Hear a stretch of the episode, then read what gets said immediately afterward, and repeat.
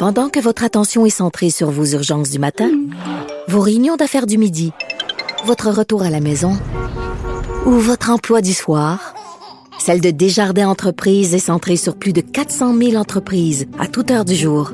Grâce à notre connaissance des secteurs d'activité et à notre accompagnement spécialisé, nous aidons les entrepreneurs à relever chaque défi pour qu'ils puissent rester centrés sur ce qui compte, le développement de leur entreprise.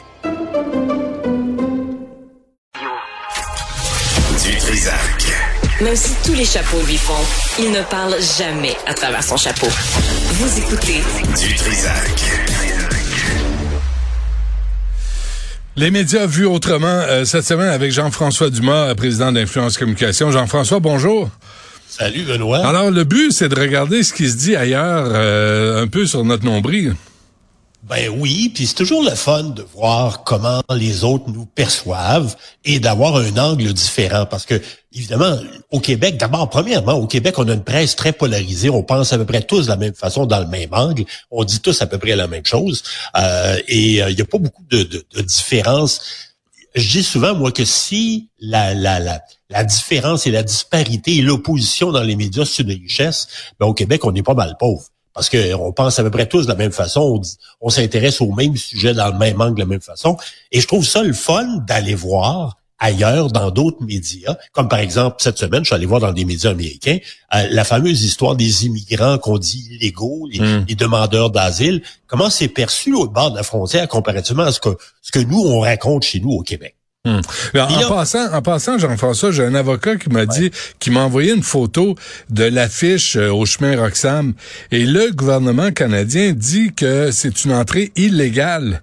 Fait qu'on a beau dire c'est irrégulier pour être politiquement correct, mais le gouvernement canadien lui-même considère que c'est un geste illégal qui est posé. Fait que... Ben, OK, mettons ça de cet angle-là, Benoît. Et, et, et, là, je me dis, si c'est illégal, je me dis, on, doit avoir un problème certain parce que j'ai regardé des statistiques. D'abord, il y a un journal américain, le Northwest Arkansas, démocrate Gazette, hmm. mercredi a publié un article qui met vraiment en lumière une réalité bien différente d'un point de vue québécois, canadien et d'un point de vue américain. D'abord, nous, chez nous, au Québec, on le savait déjà depuis quelques, quelques semaines, on a appris qu'il y a eu presque 40 000 migrants, euh, des demandeurs d'asile qui ont traversé la frontière par le Québec, donc essentiellement le chemin de Roxham majoritairement. Euh, ça, c'est 43% des demandeurs d'asile au Canada l'année passée. Euh, et aux États-Unis, l'article nous apprend que pendant la même période, donc en 2022, il n'y en a pas eu 40 000, il y a eu 2227 personnes qui se sont fait arrêter en essayant de traverser la frontière à partir du Québec. Donc, tu en as 40 000 d'un bord, 2200 de l'autre. C'est parce que il y a vraiment les le Canada est pas mal plus sexy que les, États-Unis, ou bien les, les, les, Américains sont mieux équipés pour poigner le monde à la frontière. En tout cas, il y a une grosse, grosse différence. Là, je me dis, si on a les mêmes objectifs de part et d'autre, euh, on, pourrait peut-être se concerter un petit peu plus je sais pas, à la frontière pour avoir... Parce que là, on, on, empêche les gens... On, s'inquiète beaucoup sur ce qui entre chez nous, mais ça a l'air qu'on se bade pas bien, bien savoir qu'est-ce qui sort de chez nous. Ouais, mais il en sort pas beaucoup, là. Ah, il en sort pas beaucoup. Et en comparaison, et d'ailleurs, l'article, c'est intéressant parce que l'article racontait que les Américains ont, tentaient d'éradiquer cette crise-là, ont décidé aux douanes d'ajouter 25 nouveaux agents et dans l'article un peu plus loin, ils annoncent, ils, ils disent que en comparaison, la frontière Mexique-Américain, euh, États-Unis, en 2022, donc pendant la même période, hmm. l'année passée, ils ont arrêté plus de 762 000 personnes. Ça, c'est ceux qui ont poigné. C'est ceux qui ont pogné, oui, oui, c'est ça. Fait, que, ça. fait que je pense qu'il y a un problème davantage avec la, la, frontière mexico-américaine que canado-américaine. Hein? et on dit souvent que la frontière canado-américaine est une des frontières les plus tranquilles dans le monde. On en a encore un bel ben exemple. Mais ben c'est fascinant de voir à quel point il y a une différence. On a 40 000 personnes qui rentrent au Canada, qui, étaient demandeurs d'asile, versus 2200 qui se sont fait arrêter de l'autre part. Hmm. en tout cas, tellement que les agences de voyage canadiennes sont plus populaires qu'aux États-Unis. Non, mais faut dire que... Ça a l'air que le Canada...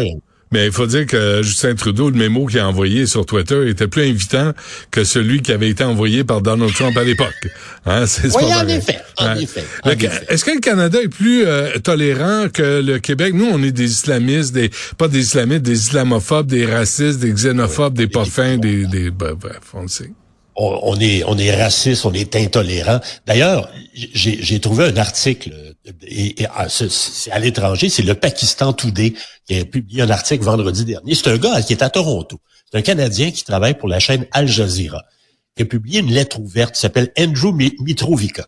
Il a publié un article dans, dans, dans le journal pakistanais expliquant que c'était rendu épouvantable à quel point on était devenu intolérant à l'égard de la, communauté musulmane, particulièrement au Canada, euh, et qu'il y avait de plus en plus d'agressions et d'intolérance et qu'elles étaient tolérées par la police, les tribunaux au Canada. Et là, il, donne un exemple, Benoît, un paquet d'affaires et de cas isolés qui sont arrivés un peu partout au pays, des agressions, toutes sortes d'histoires, y compris la fusillade de Québec à la mosquée de Québec qui est arrivée, quoi, deux ans. Et, et là, il raconte tout ça et à quel point les, les, les gens qui sont à l'origine de ça, oh, il y a une tolérance, on accepte tout ça dans notre communauté. Il donne un, exemple, entre autres, que en 1900, en 2021, pardon, les cas d'agression contre la communauté musulmane ont augmenté de 71% il dit pas si en 2022 ça a baissé. Il dit pas que hmm. si 2021 était une année exceptionnelle. Mais il dit, il, il raconte ce chiffre-là en expliquant que c'est la communauté musulmane qui est ciblée par l'intolérance et le racisme au Canada. Parce que, tu sais, quand tu joues à la victime, tu fais de la victimisation en série. C'est exactement ça. Et, et, et, cet article-là... Excuse-moi, mais il dit pas où il a pris ses chiffres, euh, ce sympathique non, personnage? Il parle pas. Il parle pas. Il fait, fait il sort ça de son cul, mais il faut le croire sur parole. Exactement. C'est un bon journaliste, qui, certainement un bon journaliste qui vérifie ses sources. Ouais, ouais, c'est et quand ça fait son affaire. Puis évidemment, dans l'article, il fait pas référence non plus au meurtre chez les femmes autochtones au Canada les autres communautés culturelles, les agressions ou les famicides au Canada. Il n'en parle pas. Ben non, Il parle juste la... Et, et ça, c'est tellement dangereux, l'espèce de cocktail parfait pour partir une chicane en expliquant que ma victimisation est pire que la tienne. Et, et, et, ça, c'est l'autre affaire. Et, et souviens-toi bien ce que, ce que, ce que, ce que je te raconte là, c'est que avec tout ce qui se dit sur les Chinois actuellement, euh, et les relations entre la Chine et le Canada. Après la pandémie. Après la pandémie aussi. Pandémie, ben oui.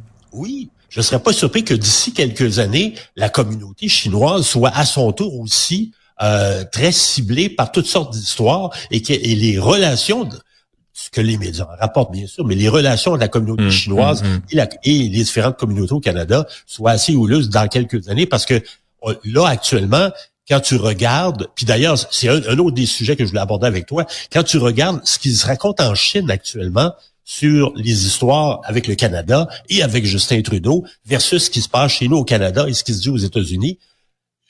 Des fois, tu regardes ça, tu te dis, est-ce que c'est, ce sont des faits ou c'est une grosse opération de relations publiques? Hmm. Parce que actuellement, là, il y a l'histoire de, de, la, police chinoise, des postes de police chinois qui seraient installés un petit peu partout dans la région de Montréal. Mais là, il y a eu l'histoire des élections truquées ou influencé par les, Chinois euh, au Canada. Évidemment, pour une des rares fois, Trudeau puis la chaîne, ils sont d'accord parce que Justin Trudeau, euh, ça le fait rigoler, euh, il y croit pas, puis les Chinois, évidemment non plus, mais les Chinois en profitent pour discréditer le premier ministre canadien. Ça va de soi. Ça s'inscrit dans toute une série d'opérations de déclarations. Actuellement, Benoît, presque à tous les jours, dans les journaux publiés en Chine, et particulièrement les journaux publiés en anglais, évidemment comme par hasard, hmm. euh, euh, il y a des articles qui sont publiés pour discréditer le Canada, le gouvernement canadien puis le premier ministre du Canada. Et, on fait référence à cette histoire-là. On fait référence à toutes sortes d'affaires en expliquant que le premier ministre du Canada, s'il y avait eu de l'aide des Chinois, ben peut-être bien que les, les, sondages d'opinion seraient un petit peu meilleurs aujourd'hui. Mais il parle pas, il parle pas de Han Dong, là, qui a été élu dans la région de Toronto?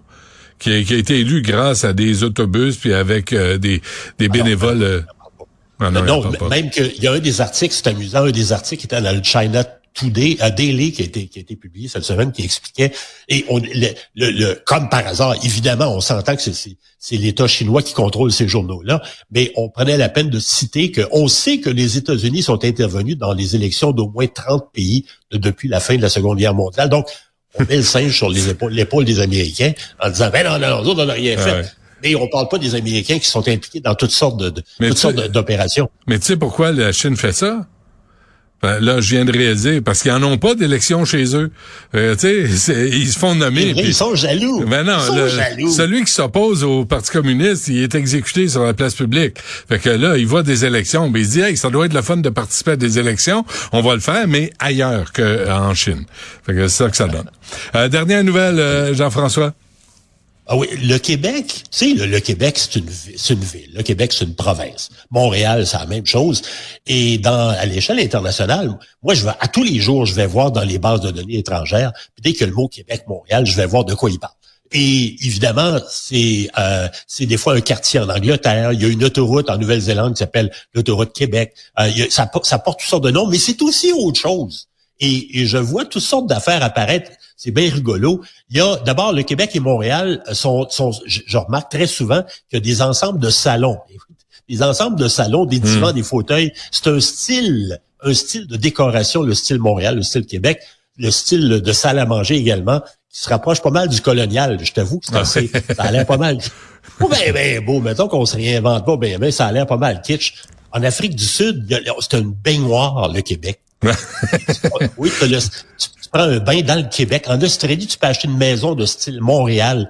Et j'ai trouvé des cabanons montréalais. Il y a le Maestro Montréal. McDonald's a sorti un hamburger en Norvège l'année passée qui s'appelle le Maestro Montréal. J'ai trouvé des kits patio et, et la- l'affaire qui est vraiment cute, Ouais. c'est la sacoche Kate Middleton qui s'appelle le Nano Montréal.